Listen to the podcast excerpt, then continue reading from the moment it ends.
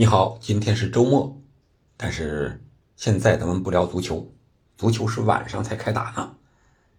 今天咱们聊一聊刚刚发生的一个新闻，就是欧足联和法国足球杂志举办的金球奖，两个人合作，共同举办未来的全球性的金球奖。这个新闻可以说是非常重磅的。那问题就来了。咱们今天想聊一聊，为什么欧足联和法国足球杂志，它就扯到一块儿了呢？第二个，它合作评奖之后，会带来哪些影响和改变呢？第三个问题，它还会像国际足联和当时金球奖合并的时候，还会再分开吗？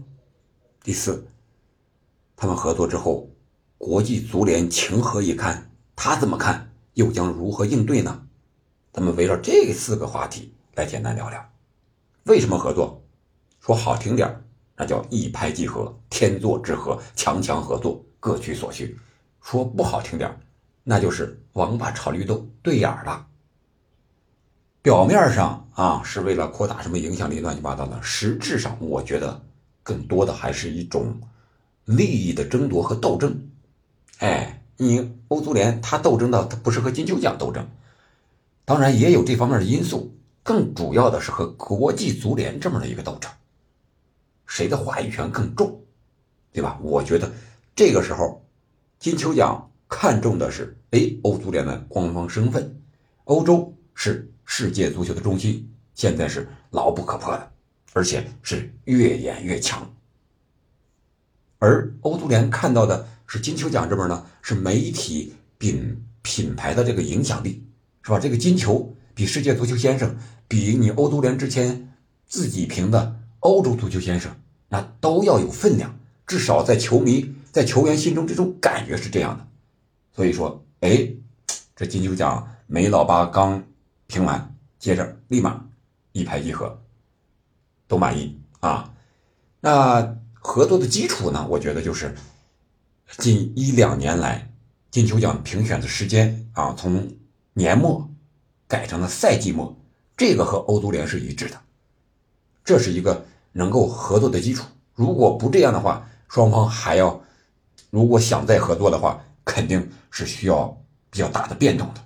那有了这个基础，其他的就好说了。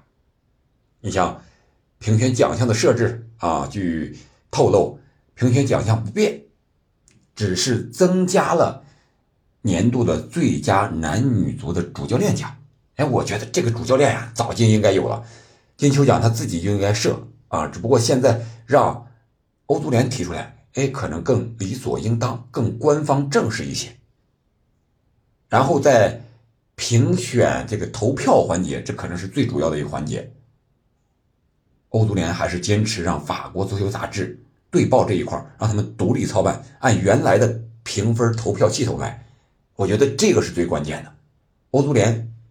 他要的是一个名，而实际的还是原来的这种操作投票的办法，相对来说是比较公平的。为什么这么说呀？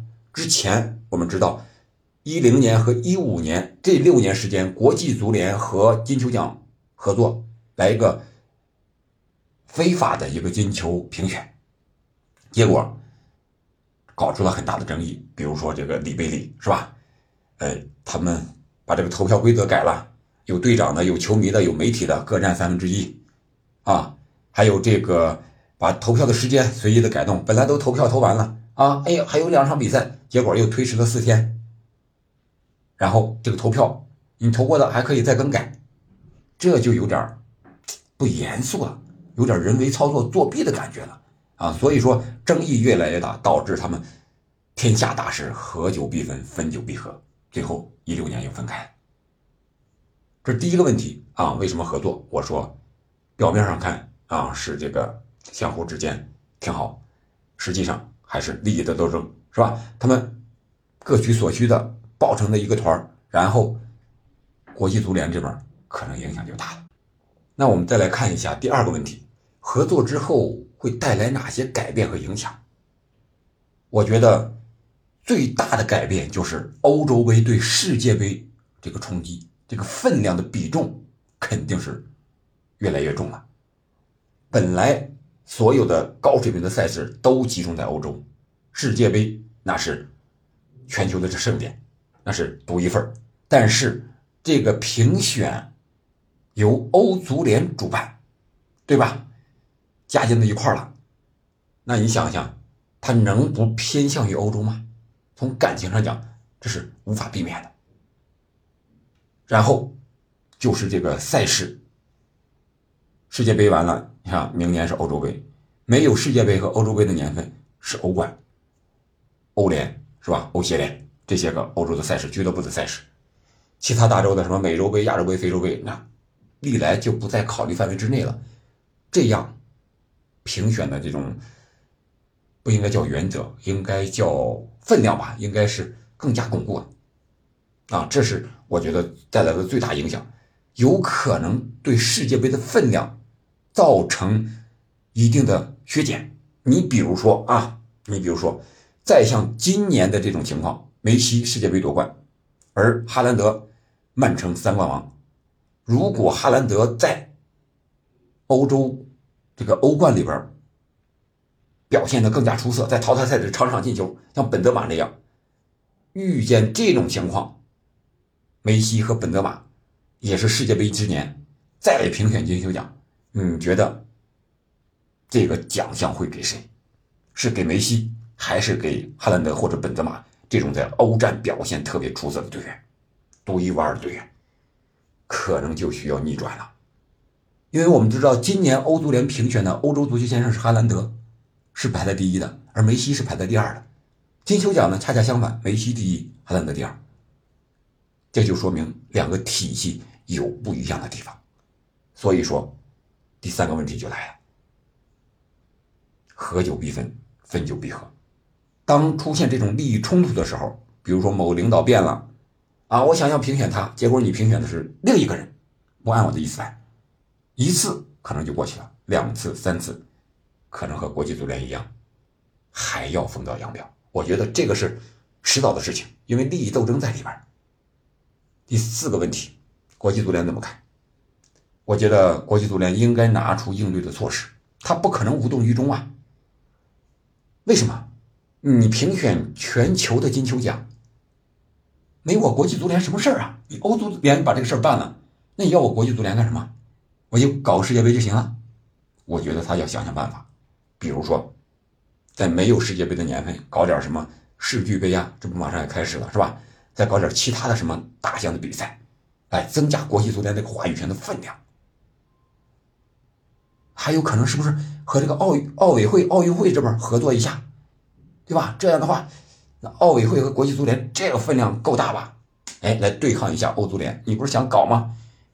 然后在其他方面，你限制你欧足联，把你限制死死的啊！比如说你搞的什么这个欧国联的比赛，什么呃世界呃这个俱乐部杯是吧？欧冠联赛乱七八糟的，给你。